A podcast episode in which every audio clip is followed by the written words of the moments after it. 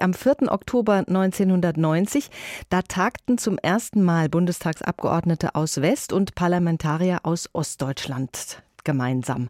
Einer der Politiker aus dem Osten war der spätere Präsident des Bundestages und SPD-Mitglied Wolfgang Thierse. Ich habe vor der Sendung mit ihm gesprochen und habe ihn gefragt, wie er diese erste gemeinsame Sitzung in Erinnerung hat. Ja, eine ziemlich gute Erinnerung. Es war für mich ja ein, ein großes Ereignis im gemeinsamen Parlament eine Rede zu halten, gleich in der ersten Debatte dieses gemeinsamen Parlaments, dann auch schon im Berliner Reichstagsgebäude.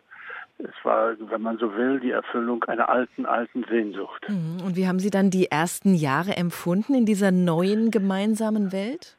Nun ja, es, wir Ostdeutschen waren hinzugekommen, wir waren unerfahrene, wir mussten immer noch viel lernen. Aber wir wurden auch mit, äh, mit Offenheit und Respekt doch empfangen. Ich jedenfalls habe mich nicht zu beklagen. Und äh, ich hatte ja gleich in dieser ersten Debatte die Chance und die Pflicht zu sprechen und konnte also auch meine Dankbarkeit, meine Freude ausdrücken, aber auch schon über die zu erwartenden Probleme und Konflikte im gemeinsamen Deutschland sprechen. Und wie empfinden Sie das heute? Gibt es immer noch überwiegend den Gegensatz Ost-West?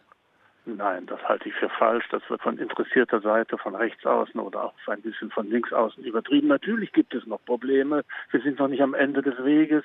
Ökonomisch-soziale Unterschiede, kulturelle Unterschiede gibt es. Es gibt Anlass auch für Ärgernisse. Aber insgesamt ist das doch eine Erfolgsgeschichte gewesen. Wenn Sie mal die Umfragen sehen, eine sehr große Mehrheit der Ostdeutschen sagt, es geht ihnen gut. Es geht ihnen materiell gut und jedenfalls erheblich besser als in der DDR. Aber es gibt eben auch viele, die sich irgendwie als zweitklassig empfinden, als benachteiligt. Und das muss man bearbeiten. Dieses Gefühl von, von Zurücksetzung, von Zweitklassigkeit und über die Gründe forschen und darüber miteinander sprechen. Was glauben Sie, was könnte da helfen, dass dieses Gefühl nicht mehr existiert? Also zunächst einmal die kritische Selbstreflexion der Ostdeutschen. Wir haben äh, immer mit dem Blick nach Westen gelebt äh, zu DDR-Zeiten. Allabendlich sind wir via Fernsehen in den Westen ausgewandert. Der Westen war der Maßstab schlechthin. Mhm. Und das gilt auch heute noch. Und dann sieht man, äh, im Westen gibt es äh, mehr Eigentum, sind die Löhne und Gehälter größer, die sind immer noch die erfolgreicheren.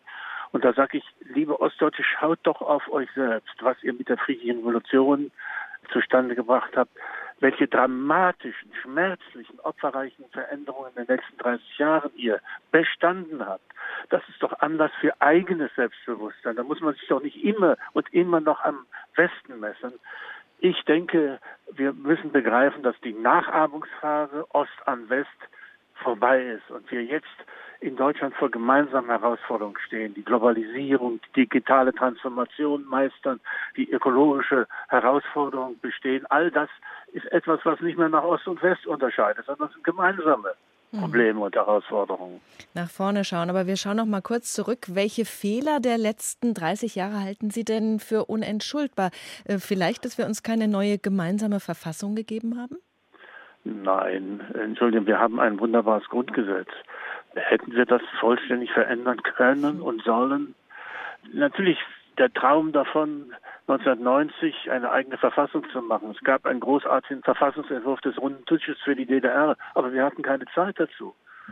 Die Ungeduld der DDR-Bürger, der faktische wirtschaftliche Zusammenbruch, die außenpolitische Ungewissenheit haben diesen Einigungsprozess unerhört beschleunigt. Also gab es gar nicht diese Chance dazu.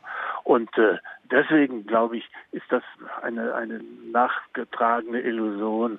Nein, es äh, hat gewiss Fehler gegeben. Die Treuhandentscheidungen waren in der Mehrzahl nicht sehr glücklich. Es gibt Geglücktes bei der Treuhand, aber es gibt auch viel Schiefgegangenes. Viele Gemeinheiten gab es auch, so wie es auch gute Leistungen gegeben hat.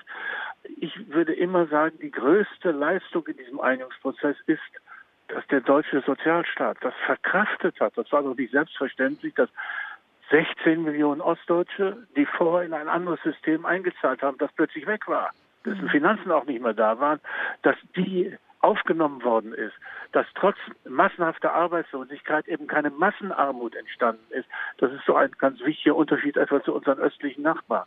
Ist das die Leistung, auf die Sie sagen würden, äh, können wir besonders stolz sein?